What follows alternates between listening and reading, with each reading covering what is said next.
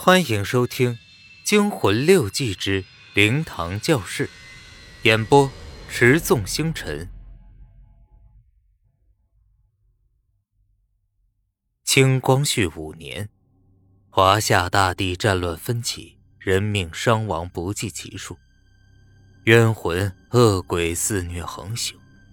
其实，处处闻哀嚎之声，夜夜听狐鸣鬼叫。民不聊生达到极点。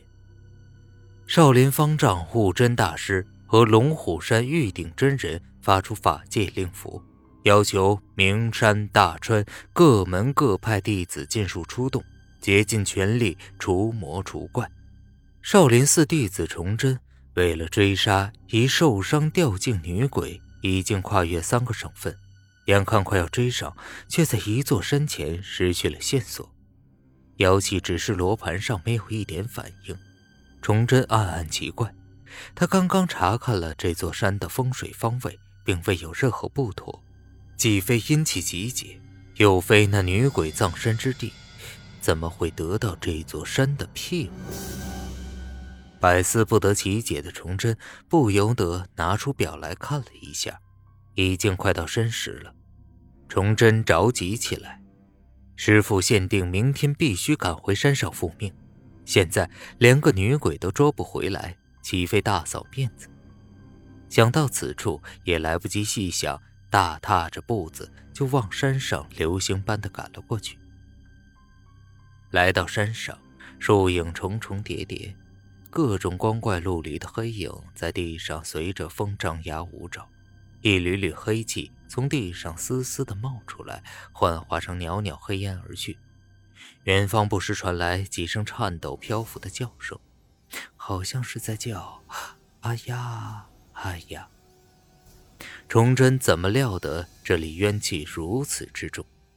他忙解开了包袱，拿出一个木鱼，边走边敲：“各位冤鬼，听着，我乃少林弟子，奉命到此捉妖。”尔等尽皆退避，不得相扰。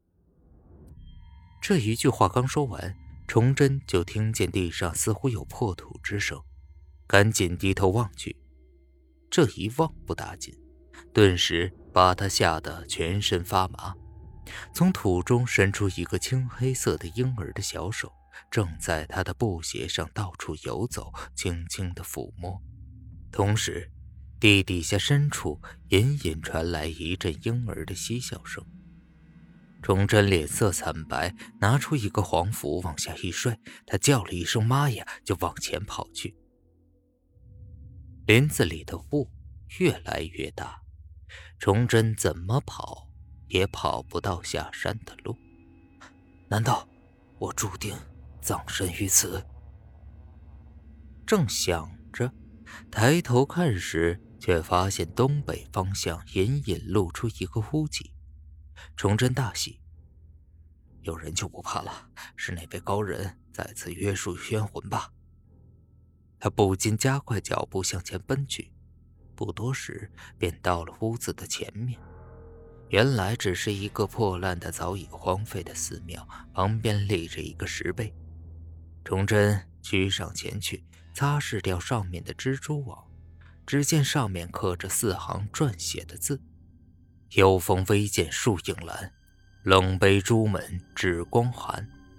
倩女多少评书去，森森白骨泪已干。”从这首诗的意思来看，似乎这里曾发生过大规模的厉鬼作祟，可是后来被镇压了。不管他了，头上三尺有神明。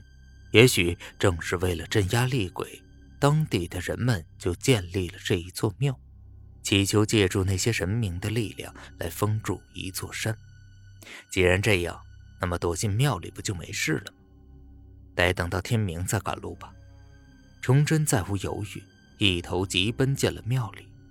外面的冤魂个个不由自主地停了下来，不敢再靠近。